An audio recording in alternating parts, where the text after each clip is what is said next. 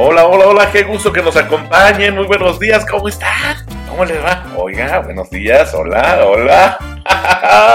Te saluda con mucho gusto Luis Hernández Martínez, servidor, admirador y amigo. Muy contento de estar aquí contigo. Gracias por permitirnos entrar a tu hogar, a tu oficina, ahí en tu mente mientras haces ejercicio, También, claro, ya nos han dicho que nos escuchan en el gimnasio mientras ejercitan el cuerpo. Y como decían los griegos, mente sana en cuerpo sano. Bueno, pues gracias a ti que nos ayudas a ayudarte en ese sentido, por lo menos.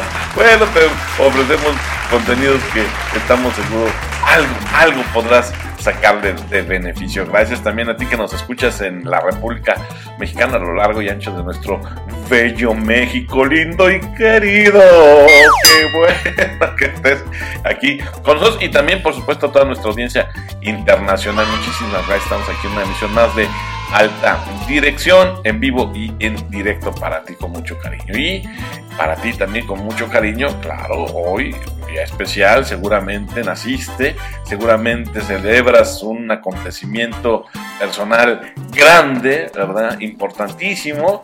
Y mientras son peras o son manzanas, para ti, como dice, las tradicionales mañanitas. Qué linda está la mañana en que vengo a saludarte. Venimos todos con gusto y placer a felicitarte. Abrazo fuerte, fuerte, apretado, así bien rico, de esos que resetean. Un abrazo de esos que resetean el alma, así, ¡ah! Exacto, y que dices, no me quiero separar, no me quiero quitar. Bueno, de esos abrazos energéticos te mando con mucho cariño y gusto a ti, audiencia de alta dirección. Y el tema de hoy, como lo estuvimos diciendo en las redes sociales, que por cierto, nos encuentras en la red social de Insta o Instagram, ¿verdad? arroba Luis mi abogado, arroba alta guion bajo dirección guion bajo jurídica. Y también ya nos encuentras desde hace mucho, solo que ahora ya cambió de nombre gracias a Elon. Elon, thank you, Elon. Nos encuentras en la red X. Antes la del pajarito, pero hoy se llama X. Y ahí nos encuentras en arroba mi abogado Luis. El tema, el tema, despliega tus encantos para negociar. Ay, currucucú, paloma. Bueno, es un tema, la verdad, que ya tiene muchos años tratándose, al menos en la alta dirección, tiene los años, solo que en las últimas eh, fechas, yo diría los últimos cinco años para acá, ha tomado un papel mayor, eh, incluso, te diría, en las aulas universitarias, ya se les eh, enseña, en la medida de lo que se permita la palabra enseñar, eh, a negociar a alguien, o por lo menos yo diría que les dan, les dan pues el ABC, ¿no? De los aspectos clave de una negociación, eso sí se puede enseñar en un aula, sí, algunos contenidos sobre em, negociaciones exitosas también, ¿verdad? Y claro, con mucha práctica, mucha práctica, se puede llegar a aprender el arte de la negociación, pero evidentemente eso no ocurre en una sesión de varias eh, semanas, máximo un semestre. hay que ser sinceros. Los eh, profesores harán sin duda su mejor esfuerzo y los participantes, los estudiantes de ese curso también. Y, y quizás, quizás se lleven ideas muy importantes, pero Aprender a negociar se requiere, como casi todo en la vida, de mucho practicar, de mucho ejercitar una y otra vez, eh, pero sobre todo también de tener muy claro el propósito de la negociación, una pasión genuina por negociar, ese, ese espíritu creativo, ¿verdad? Para poder hacer que a través de la persuasión la contraparte entienda el tono de los asuntos a discutir. Porque luego a veces ahí, debo confesarte, es donde yo siento que es donde está faltando que, este, que se trabaje. Eh, les dan a, los estudiantes una serie de... Y hablo de estudiantes de posgrado, ¿eh? Y, en algunos casos de, escuelas prestigiadas, o prestigiosas ya se los incluyen como seminarios optativos en su plan de estudios, pero fíjate, o sea, como, como tal, así no se avientan todavía las universidades. Sí, es una asignatura este, obligatoria y no porque, pues es que tienen razón a veces en titubear porque hay tanto charlatán, ¿no? Que se pone ahí a ofrecer contenidos que las universidades se hacen bien en irse de puntitas, en estar incorporando tanta cosa a los planes de estudio, ¿no? Porque luego van a dejar de fuera cosas que realmente sí son importantes que debe tener una formación universitaria, sobre todo cuando hablamos de una perspectiva humanista. Pero ya concretamente en el tema este de la negociación y cómo te decimos que aquí en todo caso te podemos platicar y alentar para que despliegues tus encantos para negociar, eso sí, eso sí incluso podríamos también incorporarlo en un aula universitaria. Entonces de lo que te vamos a platicar eh, el día de hoy, te digo aprovechando de que hay una nueva tendencia ¿no? a evitar los pleitos, ahí les hablan abogados, evitar los pleitos y mejor irse por el tema de la, de la negociación. Y es que la verdad sí hubo un tiempo en que la negociación se consideraba un arte que practicaban solo los que tenían alguna disposición natural para ello. Por muchos años fue así, hasta cierto grado, de hecho, aún se piensa que es así, pero ya te decía que de manera creciente los que pertenecemos al mundo corporativo ya por lo menos desde hace muchísimos años, consideramos que es una disciplina que se va encaminando a tener dos cosas fundamentales para convertirse en ciencia, el, objeto y el método, el objeto de estudio y su método. Entonces va para allá, poco a poquito, todavía no tiene los espolones para gallo, pero este, tampoco podemos decir que es una mera actividad que puede ser considerada como arte. Ahora, también debo decir una cosa, ¿eh? Ahí anótenle. El problema de decir o de preguntarse en la, en la misma cuestión si tal cosa es considerada, puede ser considerada ciencia, técnica o arte, está tramposona, ¿eh? Es una pregunta tan tramposona porque, a ver, si yo te contesto que una disciplina tiene patitas para ciencia, tendría que ver de entrada si tiene su método y su objeto de estudio claros, ¿no? Así de bote pronto, ¿eh? ojo, esta no es una clase de epistemología, ¿eh? Uy, por ahí escuché un ronquido, sí, perdón, así se llama. Pero entonces, este, es en cuanto a la ciencia. Y en cuanto a la técnica, pues todo el, aparato eh, de tecnología que hay a su alrededor, pues este, eh, también nos llevaría mucho tiempo reflexionar al respecto. Y cuando te cuestionas si cierta disciplina es un arte, en realidad y más bien no te estás preguntando por la disciplina, sino por la actividad. Voy a poner un ejemplo. La administración es ciencia, técnica o arte. Pues ciencia si escudriñamos en el método y en el objeto técnicas y escudriñamos en todo su aparato tecnológico, tanto de disciplina, tanto de eh, actividades soft, como le llaman, o de actividades hard, o de actividades duras, o de conocimiento blando, ¿no? y aparte, pues, de las tecnologías en sí mismas, ¿no? Si exploramos por ahí, pues podríamos irnos por el derrotero de si es una técnica. Pero cuando llegas a preguntarte si la administración es un arte, en realidad no te estás preguntando por la administración, sino por la profesión por el, ejercicio, el, acto de administrar, pues ya te diste cuenta que en ese cajón no va.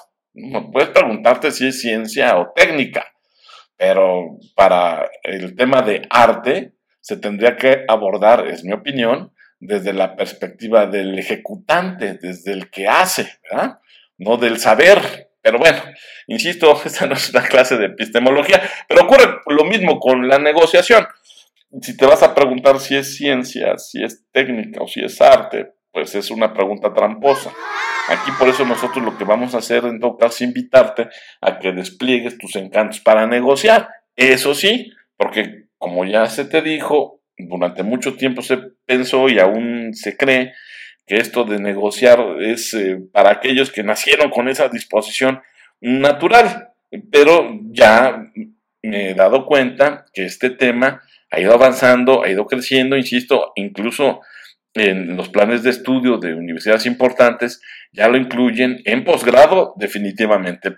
Y en, el, en, la licenciatura aún no se avientan a incorporarlo como tal en el plan de estudios, pero sí ya les dan la opción a los estudiantes para que de manera optativa elijan un seminario, porque ni siquiera es una clase, es un seminario que también es una manera distinta de ejecutarse.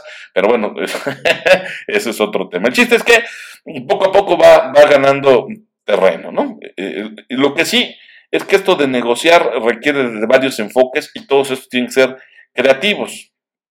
Enfoques creativos para hacer tratos que al final permitan a todos sentirse como una especie de ganadores. Porque ya ves que siempre te dicen, no, eh, trabaja, esfuérzate por el ganar, ganar. Y sí, claro, este, como espíritu la frase está linda, como cliché, aunque ya en la práctica a veces no siempre ocurre un ganar-ganar. Sí, cuando te aferras a verlo desde una perspectiva a lo mejor cuantitativa, pero ya cuando empiezas a hacer el análisis cualitativo, ahí es donde ya la frase ganar-ganar solo queda como cliché, ¿no? Bueno, en fin, este... Eh, por eso es que durante un tiempo un puñado de ejecutivos lo que hicieron fue volverse en expertos para obtener un ansiado sí, este, que además forma parte, de verdad te lo digo, de, mucha gente que se pone a dar clases de negociación. ¿Cómo obtener el ansiado sí? y bueno, y eso aplicado en las relaciones de pareja, pues olvídate, este, para los que aspiren a casarse con alguien o quieran casarse con alguien, o para los que estén buscando construir un hogar, construir una familia, ¿no? ¿Cómo conseguir el ansiado sí? ¿Cómo conseguir ese ansiado sí que realmente los lleve a ambas partes a su mejor posición durante la negociación que están deliberando. En fin, bueno, eh, este, algunos acuerdos, lo que es cierto, se atoran, o lo que es peor, nunca despegan. ¿Y por qué? Porque hay respuestas que debemos buscarlas en una dinámica llamada negociación de práctica, el sutil y complejo juego que representan las personas antes de llegar a la mesa y que continúan después de llegar a ella. Este proceso, opinamos por acá, no determina el qué de la discusión, sino el cómo. Por eso, lo dije al inicio del programa, a veces lo más difícil de una negociación es persuadir a la otra parte para que entienda el tono de los asuntos a discutir. Y es que la negociación de práctica es más obvia cuando el poder de los participantes es desigual. Por ejemplo, cuando los empleados jóvenes se enfrascan en discusiones con los veteranos ejecutivos por las políticas establecidas en la compañía. De igual manera, de forma similar, es posible que, quizás debido al, no sé, al origen, edad o sexo, este tipo de, situaciones o de características los coloquen una minoría dentro de la empresa, entonces algunos gerentes se encuentran justamente por estas razones en desventaja en negociaciones de práctica, excluidos de las redes y de los asuntos importantes, ni la posición en la organización que les permita influir sobre otras partes les permitirá nunca entonces hacer valer sus eh, puntos de vista o sus ideas. Y esto ocurre también en otros escenarios. Acuérdate, ahí en, la política pues es normal hasta cierto punto para ellos, uno lo cuestiona siempre, la, famosa tiranía de la mayoría. Este, pero bueno, ese es, otro terreno, pero que me sirve como ejemplo para que te des cuenta cómo a veces por ciertas características y algunos tienen que ver con un mero trámite de número o con un mero cajón numérico, pues ni siquiera lo que tú pienses es considerado o, tomado en cuenta. No obstante, eh, una negociación puede resultar obstruida o frenada hasta cuando los negociadores son iguales. O sea, no es necesario o se requiere que seas menor en número o que tengas alguna característica de tu perfil que te haga minoría, ¿no? Debido a que estas suposiciones que existen, ocultas, expectativas poco realistas o prejuicios alrededor de eh, un negociador con respecto a otro, pues hacen también que puedan este, irse a pique o frenarse o ni siquiera ocurrir las negociaciones. ¿no? Entonces, aquí lo que queremos es mostrarte, con lo que el tiempo nos lo permita, algunas palancas estratégicas que puedes utilizar para guiar la negociación de práctica. Eso que nosotros este, observamos y que llamamos despliegues de poder, de procesos y de aprecio. eh, ocurren situaciones en las que la persona no ve una razón de peso para negociar, ¿no? Los despliegues de poder pueden ser útiles para hacer que se sienta a la mesa, por ejemplo. O cuando la dinámica de la toma de decisiones amenaza con interponerse a la voz de un negociador, los despliegues de procesos pueden dar una nueva forma a la estructura de la negociación. ¿eh? ¿Eh? y finalmente, cuando las pláticas se atoran, porque la otra parte siente que le empujan o piensa que los malos entendidos confunden las cuestiones de fondo, los despliegues de aprecio pueden modificar el tono o la atmósfera para posibilitar ese intercambio de mayor colaboración. Total, son tres movimientos estratégicos muy buenos en la práctica, pero ojo, ojo, no garantizan que los negociadores se retiren como ganadores. No, aquí no vendemos coches, aquí no, no garantizamos nada. Pero sí son movimientos estratégicos que contribuyen a liberar las negociaciones atoradas para llevarlas al camino del verdadero diálogo. Y para poder razonar al respecto, tenemos el siguiente bloque. Regresamos.